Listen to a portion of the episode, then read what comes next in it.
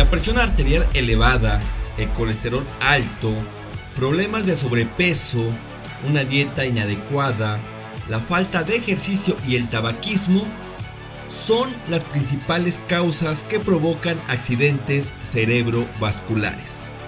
Y 9 de cada 10 casos se pueden prevenir. Pero tienes que hacer algo si en verdad te interesa cuidar tu salud.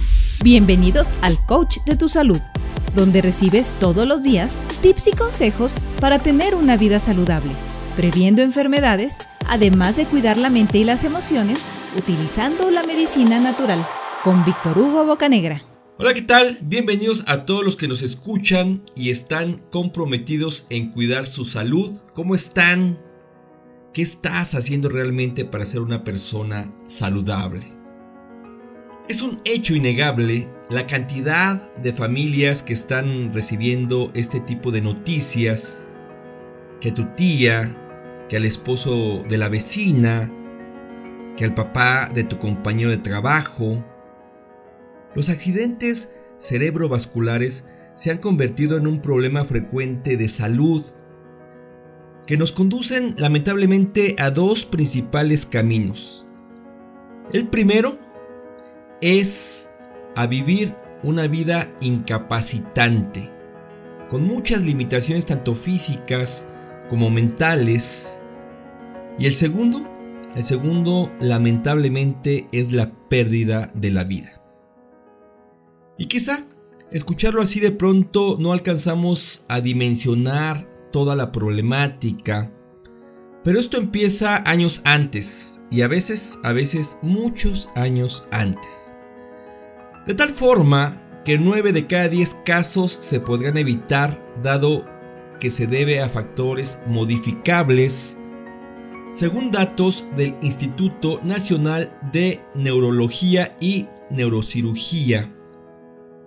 Veamos, ¿cuáles son los factores que generan mayor riesgo?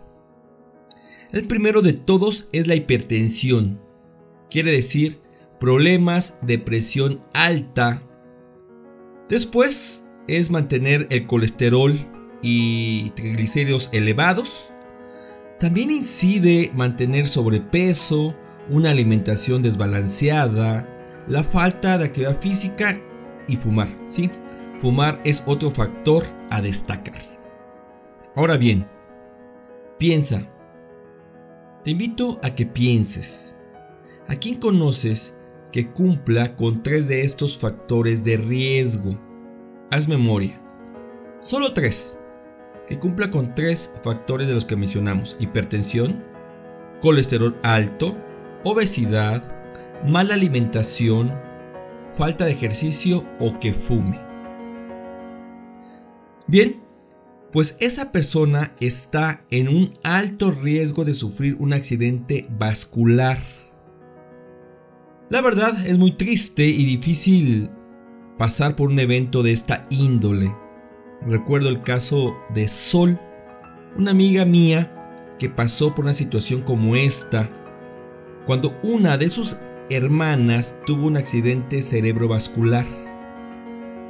Su hermana trabajaba en uno de los corporativos de Santa Fe, era ejecutiva, y su vida se transformó totalmente al presentar el accidente.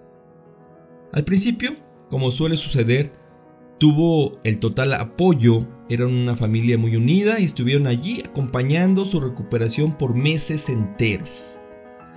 Pero con el tiempo, con el tiempo se presentaron las diferencias, dado todo el tiempo y recursos que exige un evento como estos, porque deja al afectado con secuelas y la mayoría de veces no pueden valerse por sí solos. Un accidente cerebrovascular o ataque cerebral como también se le conoce, se presenta cuando el flujo sanguíneo se detiene en alguna parte del cerebro de tal manera que éste no puede recibir el oxígeno que requiere, afectando en minutos a las células cerebrales y éstas comienzan a morir, causando de inmediato un daño severo al cerebro, provocando discapacidad permanente y muchas veces la muerte. Mire, una mala circulación o niveles altos de grasa en sangre dificultan el flujo sanguíneo porque la sangre no llega a las extremidades, a las partes más lejanas del cuerpo. Recordemos que la sangre circula a través de venas y arterias, al igual que el agua cuando viaja por una manguera para regar el pasto del jardín. Ahora bien, ocupando este ejemplo, para que se riegue completamente todo el pasto es necesario que pase suficiente agua humedeciendo cada parte. Si una parte del pasto quedara sin agua de manera frecuente, este inevitablemente se secará. Lo mismo pasa en el organismo. La sangre debe pasar por todas nuestras células para llevar nutrientes y oxígeno. Si esto no sucede, las afectaciones suelen ser severas, sobre todo cuando se interrumpe el riego sanguíneo a una parte del cerebro o cuando se produce un derrame de sangre en el cerebro o alrededor de él. Y desafortunadamente muy pocas veces nos avisa qué sucederá el evento. Este tipo de situaciones de pronto llegan como consecuencia de vivir por muchos años con malos hábitos de vida, aunque debemos estar atentos a pequeños síntomas como entumecimiento y a cierta pérdida de fuerza muscular en los brazos, piernas o incluso en la cara. Dificultad para comprender lo que se dice o presentar mareos repentinos, cierta pérdida de equilibrio, dolores de cabeza intensos, así, así de la nada.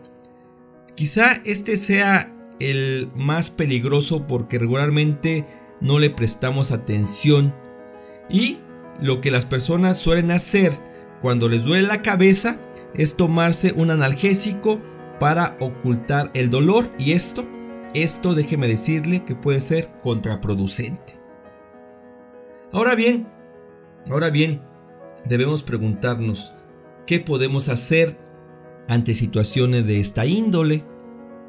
Sí, ¿qué podemos hacer? Eso es lo que realmente nos interesa saber qué podemos hacer. Lo primero, pues es cuidar la alimentación, balancear mejor los alimentos. Debes elegir más frutas, vegetales y alimentos con granos integrales, proteínas más saludables. Además, debes comer menos alimentos con azúcares agregados, calorías y grasas saturadas. Otro hábito a modificar es mantener tu cuerpo en movimiento. No es necesario que practiques algún deporte en forma, solo tienes que activarte, moverte. Lo puedes hacer caminando mañanas y tardes, saliendo a pasear a tu mascota, bajándote una parada antes del transporte público y llegar a tu trabajo o a tu casa, caminando, subir escaleras por 5 o 10 minutos en el corporativo donde trabajas o en el edificio de tu departamento, bailar. Bailar es una gran alternativa. La verdad, hay muchas opciones, solo debes darte la oportunidad de hacerlo y verás verás cómo tu vida se empezará a acomodar diferente y todo aquello que estaba atorado fluirá por sí solo. Por último, es necesario que dejes de fumar. Fumar es un factor de riesgo que genera diversas enfermedades y en este caso en particular es importante dejar de hacer.